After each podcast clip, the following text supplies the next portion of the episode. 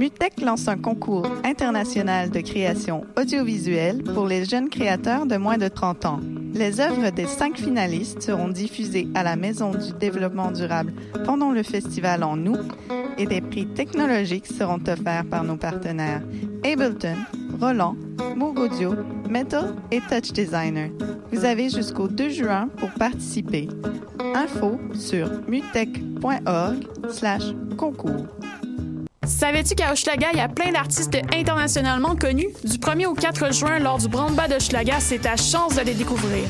Avec 90% des spectacles de musique, de cirque et d'art de rue faits par des artistes de l'arrondissement, le Brandba est une fête à ne pas manquer. Le vendredi 2 juin au soir, viens voir un extrait du nouveau spectacle Tabarnak du cirque Alphonse. Du 1er au 4 juin, sur la promenade Ontario, viens vivre l'expérience Hochelaga. Pour plus d'informations, rends-toi au www.hochelaga.ca. Cannes Football Club, 100% foot, 100% débat, 100% Montréal.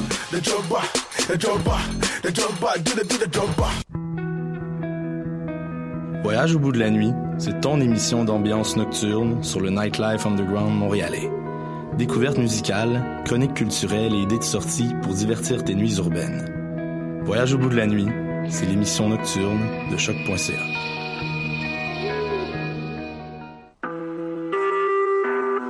Vous écoutez Choc pour sortir des ondes.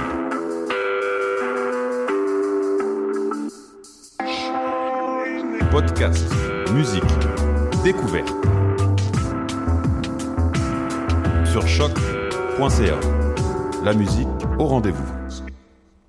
Savais-tu qu'à Hochelaga, il y a plein d'artistes internationalement connus? Du 1er au 4 juin, lors du Brandba d'Hochelaga, c'est ta chance de les découvrir. Avec 90% des spectacles de musique, de cirque et d'art de rue faits par des artistes de l'arrondissement, le Brandba est une fête à ne pas manquer. Le vendredi 2 juin au soir, viens voir un extrait du nouveau spectacle Tabarnak du cirque Alphonse. Du 1er au 4 juin, sur la promenade Ontario, viens vivre l'expérience Hochelaga. Pour plus d'informations, rends-toi au www.hochelaga.ca. Cannes Football Club, 100% foot, 100% débat, 100% Montréal.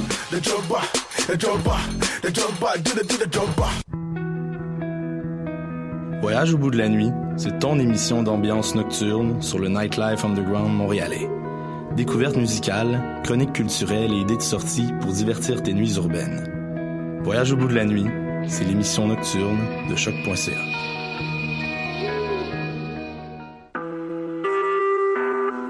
Vous écoutez Choc pour sortir des ondes.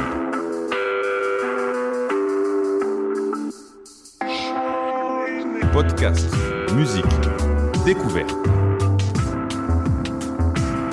Sur choc.ca. La musique au rendez-vous.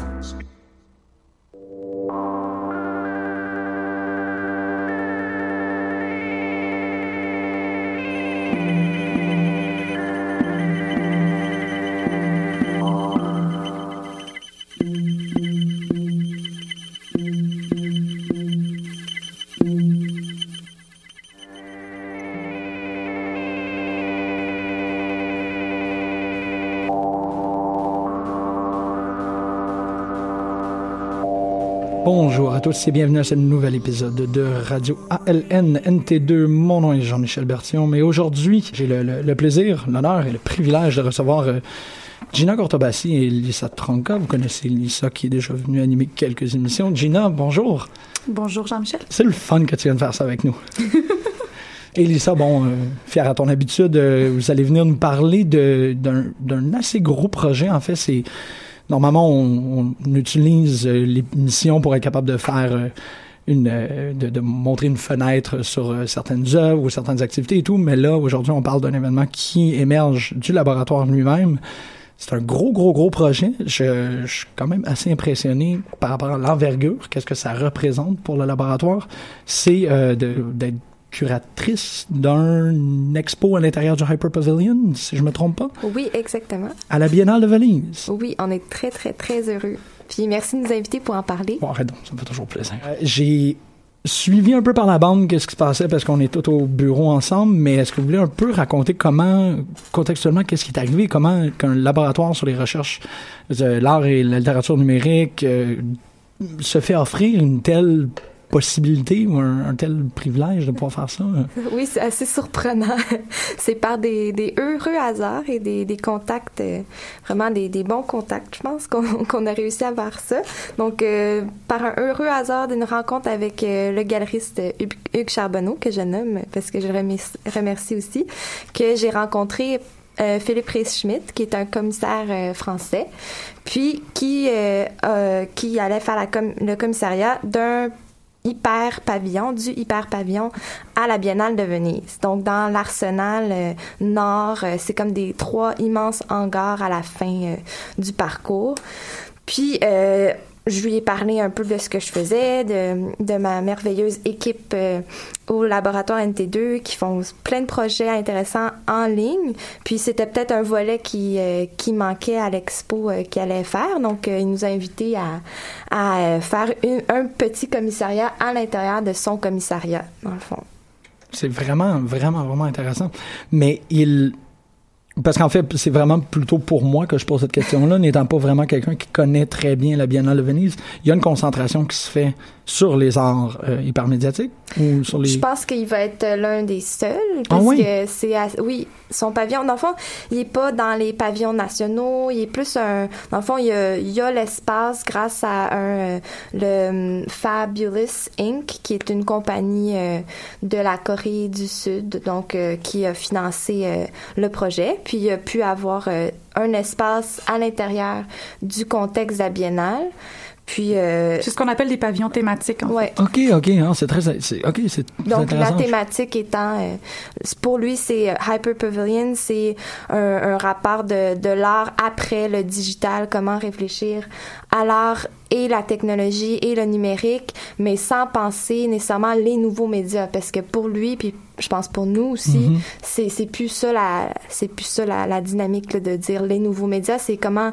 maintenant ça fait un certain temps, comment les artistes ou nous-mêmes les humains en général, on vit totalement imprégné avec ces, ces technologies numériques là. Ouais, c'est ça. Puis là, c'est voir, on, on ne questionne plus les méthodes de pratique. C'est comme, ben, qu'est-ce qu'on fait avec ça? Oui, c'est ça. vraiment- Puis ouais. comment on le commissarie aussi. Je pense que Ah, ouais. l'angle d'a- d'approche de Philippe Reis-Schmidt dans cette exposition-là, c'est aussi comment montrer ces œuvres-là qui travaillent le numérique. Wow! Et, et lui, personnellement, est-ce que c'est quelqu'un qui a ce type de réflexion-là ou il a Oui. juste ramassé comme une belle grosse équipe pour Oui, être oui, ça fait plusieurs années. Il a fait plusieurs autres. euh, il y a comme un, un P, euh, ça s'appelle PR Curatorial Office. Je pense qu'il fait aussi du euh, depuis plusieurs années des, des expositions qui ont une réflexion sur le numérique, à des nouvelles manières d'exposer aussi, de commissarier ces types de pratiques-là depuis plusieurs années. Donc c'est c'est comme le gros projet maintenant Ouais. Qui arrive d'être à la Biennale de Venise, mais c'est quelque chose qui qui fait depuis un certain temps. Ah, c'est extraordinaire, ça. Il a remarqué que le NT2 avait une forme de, le ALN NT2 maintenant avait comme une pratique qui était similaire. A dit, bon, si on ramassait, euh,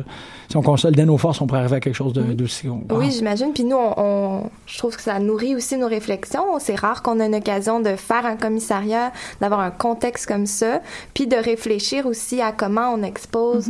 Déjà, on, on fait de l'art web, donc on expose de l'art web, mais c'est pas juste de mettre un ordinateur dans une pièce. Ouais. Donc, il fallait penser aussi à ça. Ouais, voilà, nous, on fait déjà des expositions en ligne. On en a déjà quelques-unes euh, qu'on a fait au laboratoire. Mhm. Mais euh, les expositions sont exclusivement euh, accessibles en ligne. Donc, euh, euh, puis là, c'était le défi d'imaginer euh, une exposition en ligne in situ, finalement, Mhm. puis de mettre en valeur euh, des œuvres euh, qui euh, sont interactives ou qui proposent une réflexion sur le numérique. Oui, c'est ça, parce qu'il faut aussi mentionner que qu'il y a Joanne Lalonde qui participe Mhm. à ça, que c'est une de ses de ses problématiques de recherche Ouais. les plus les plus actuelles, c'est qu'elle veut vraiment euh, correctement penser ça. Là, c'est- qu'est-ce que vous dites vous, les oui, voilà. expositions en ligne? Joanne Lalonde, qui est professeure au département d'histoire de l'art de l'UQAM, Mhm. qui a déjà euh, fait une grosse exposition, qui a gagné plusieurs prix, en fait, euh, qui s'appelle l'abécédaire du web, qui est disponible sur notre site, euh, notamment, qui réfléchit aux différentes formes de création en ligne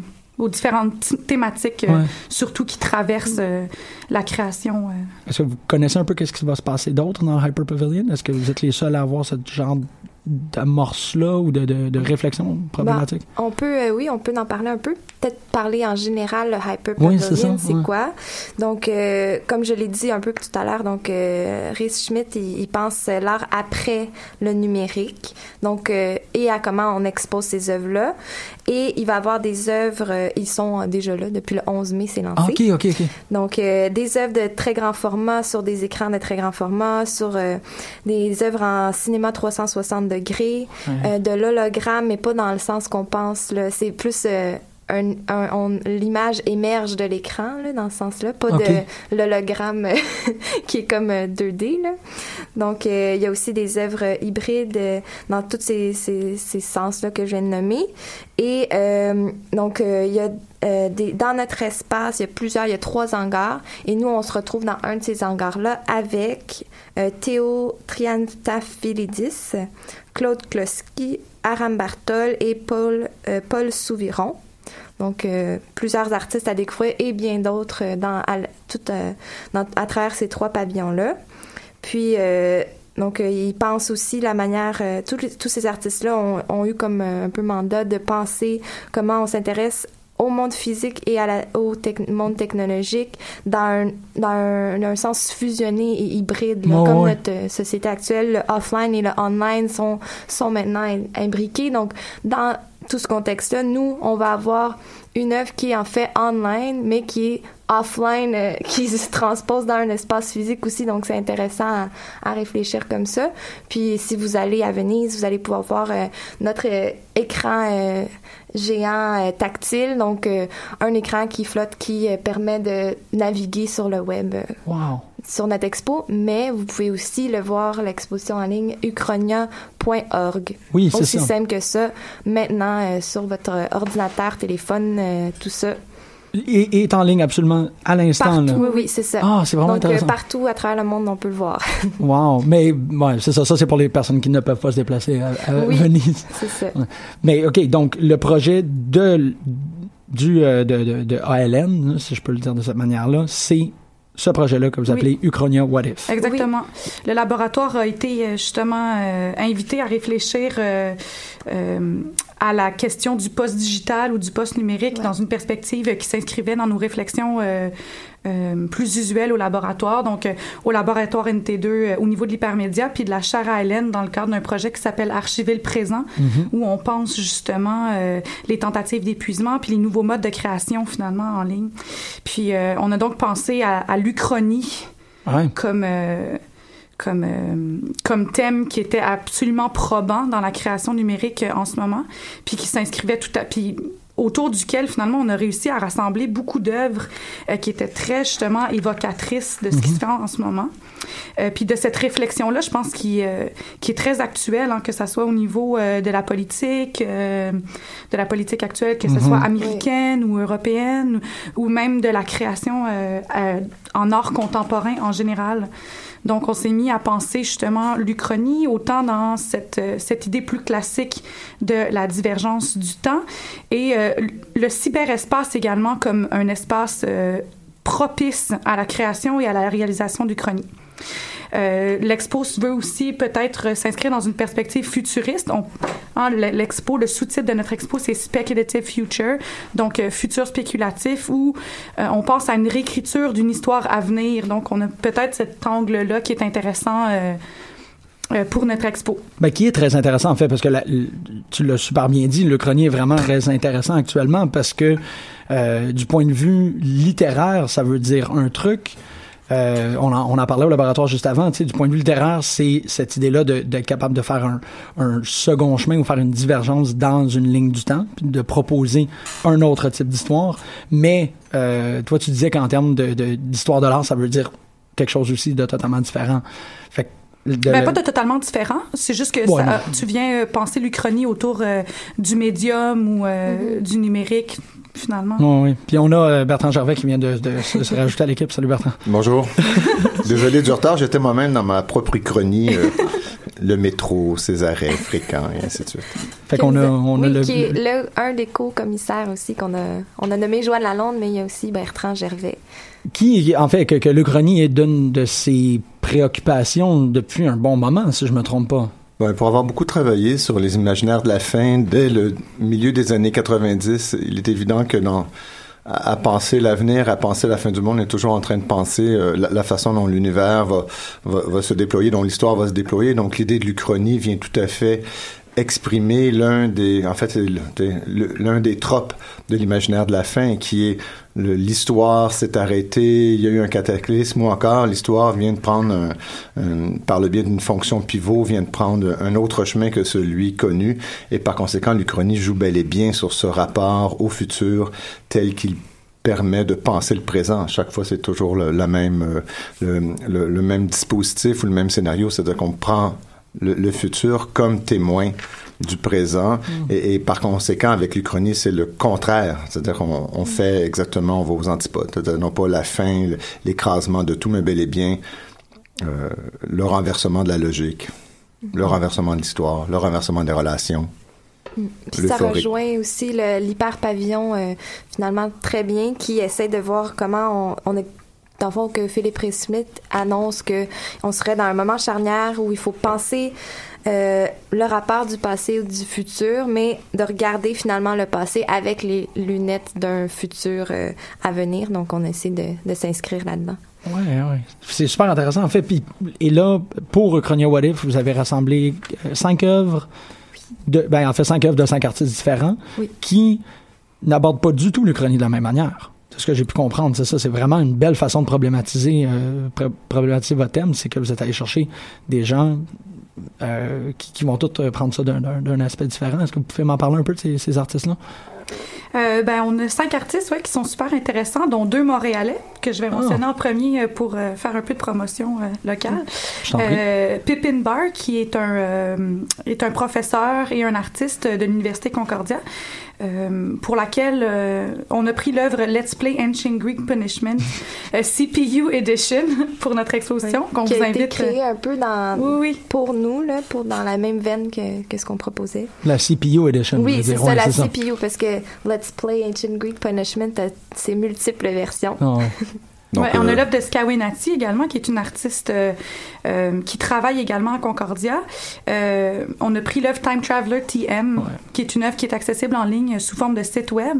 Mais pour l'instant, Uchronia, euh, sur le site de uchronia.org, on a la version euh, vidéo, en fait, qui Mhm. rassemble les neuf épisodes euh, et qui traite finalement d'une Uchronie, euh, euh, d'une relecture de l'histoire, Oui, ben, d'une- du futur, en fait. C'est ça. Et pour les gens qui seraient intéressés de peut-être euh, un peu plus explorer cette œuvre-là, dans les archives de nos épisodes de Oui, Radio Island oui, NT2, oui, oui. on a la rencontre Skawanati on où elle explique.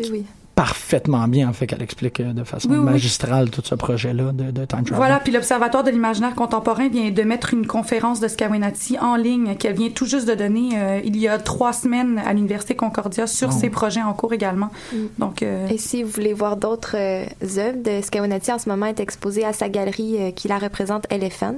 Ah ouais. Donc, euh, il y a une exposition euh, Machinimi, Machinima. Euh, ouais, sur ses, ses œuvres Machinima. Puis on l'avait déjà vu à Oboro, donc euh, si, euh, s'il y en a qui se rappellent euh, de l'esthétique de Skawanati. Ouais. Et pour les, euh, les trois autres, on a Jao Ingzuto et Erika Love, qui sont deux artistes new-yorkais du collectif euh, The Original Copy. ouais. Euh, et l'œuvre qu'on a choisie pour l'exposition, c'est l'œuvre ISCA, OK. Qui est L'acr- l'acronyme pour... de Institute for Southern Contemporary Art, qui est une œuvre très récente euh, qui a commencé en 2016 et qui continue d'avoir plusieurs euh, plusieurs versions. Mais nous, ce qu'on présente, c'est euh, la vidéo qui se veut promotionnelle de cette de ce, ce, ce projet ISCA. Mhm. On a les artistes Scott Redberg et Roderick Coover.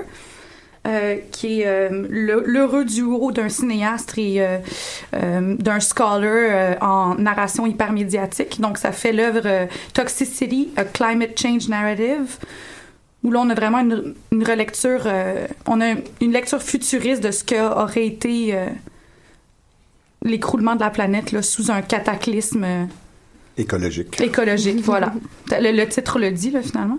Et puis, on a l'œuvre de Gwenola Wagon et euh, Stéphane de Goutin, Cybergs in the Mist, euh, également. Qui est que le meilleur titre au monde, là. Une espèce de rappel à Jane Goodall avec euh, Gorillas in the Mist, là. Mais c'est parce que ça fonctionne aussi totalement, l'idée de euh, d'utiliser un titre qui est aussi évocateur, d'aller regarder quelque chose qui est purement mécanique dans son environnement naturel parce qu'on sait que le, le, rappel est à quelque chose de très Oui. sur la zoologie et tout là. De Goutin et Gua- Guanala Valgon dans cette œuvre pensent justement ce rapport à la nature, à l'anthropo- l'anthropocène, un peu de comment euh, l'humain est en train de changer la nature. Puis euh, donc ça, ça va aussi avec encore le- l'idée de l'exposition euh, de Philippe Reichmitz. Ouais. Et, et chaque fois, c'est un moment uchronique, c'est-à-dire que c'est certains aspects de l'Uchronie qui sont exploités d'une d'une œuvre à l'autre. Ce que euh, Gina et Lisa ont, ont dit, euh, c'est que, en fait, le- ce qu'on voulait comme exposition, c'est une exposition en ligne. Vous pouvez donc, j'imagine que vous l'avez euh, Mhm. dit, là, qu'on- vous pouvez la visiter en allant simplement sur uchronia.org.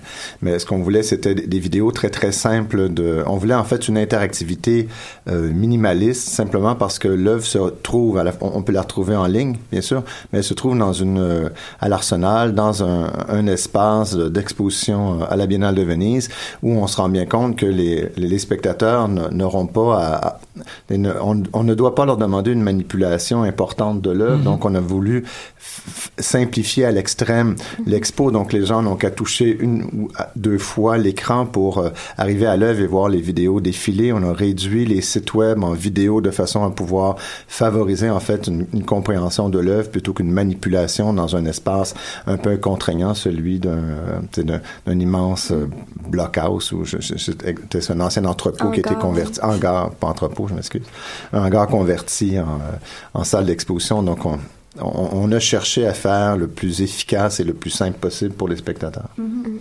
Puis là où l'expertise du laboratoire NT2 intervient, notamment, c'est qu'on a choisi des œuvres qui sont euh, en accès libre, donc en open access. C'est une expertise qu'on développe depuis des années. On met de l'avant des œuvres qui sont en ligne, qui sont accessibles à tous. Et puis, euh, les cinq œuvres sont accessibles sur le web euh, euh, en ce moment. Même pour l'œuvre de Pippin Bar qui a été créée finalement euh, spécialement pour notre exposition est déjà accessible en ligne. Donc, voilà, ce sont des œuvres qui ne sont pas nécessairement créées dans la dernière année. Sais, qui Non, ont tout été fait, ouais. sur, dans les 5-6 dernières années. Mais dans ce sens-là, c'est un commissariat en ligne Oui, qu'on a voilà, fait, c'est-à-dire oui. qu'on a choisi des œuvres. On n'a pas commandé des œuvres parce que là, ça aurait été quand même un peu. Bon, on aurait pu toujours le faire, mais là, ça aurait été sur un, un- une durée de deux, trois ans, tandis que là, en, en fonction de la demande qui nous avait été faite, là, on, on voulait travailler en fonction d'œuvres déjà, euh, ben, dé- dé- déjà connues, déjà établies, et, et d'en faire un commissariat euh, nouveau en fonction de la notion du chrony.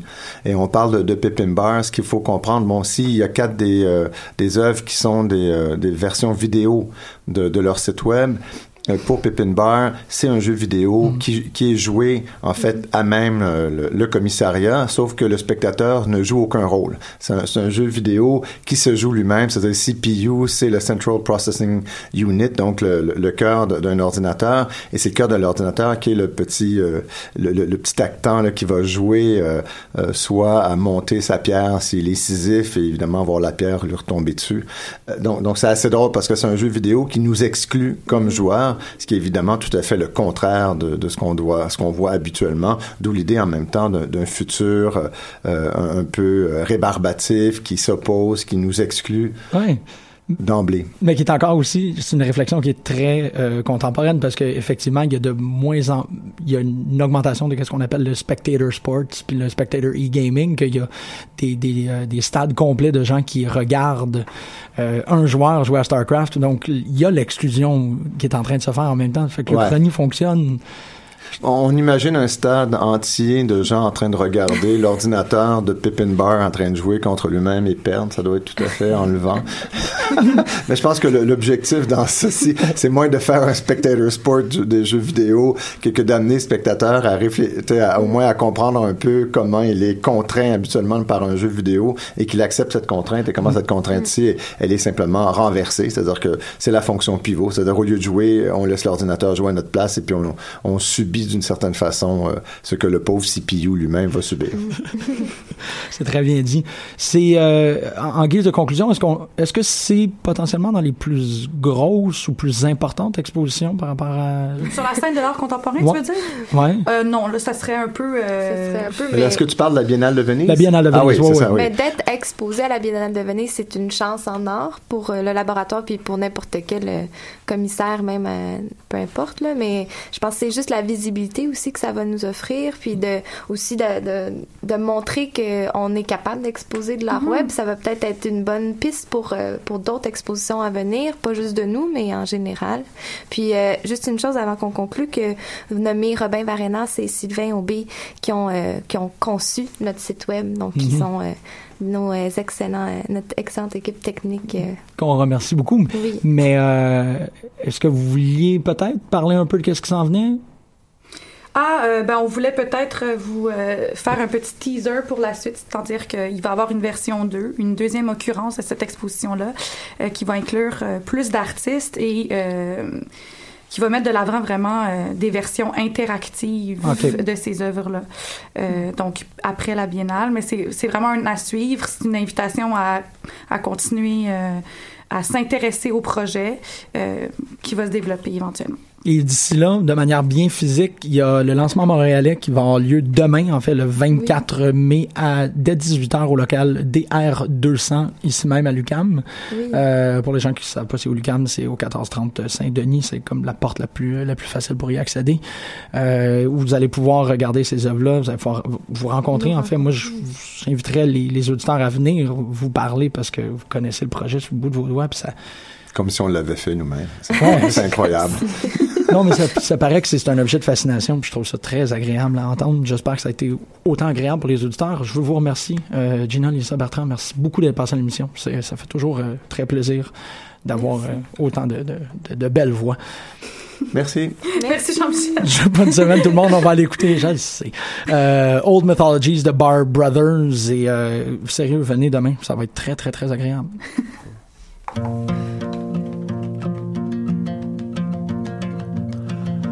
Probably now that I need you the most. I'm one half child and the other ghost, and one of them wants to pull you close, and the other let you go. The time's criminal, love hard won, and love defies everyone. Inside my skin, a skeleton is warming up his eye. My body's my dog, and my friend doesn't bite, though he looks severe. Cool as a mermaid. Only leaves the poison cup, and my acceptance seems abrupt. But if you're gonna line 'em up, well, I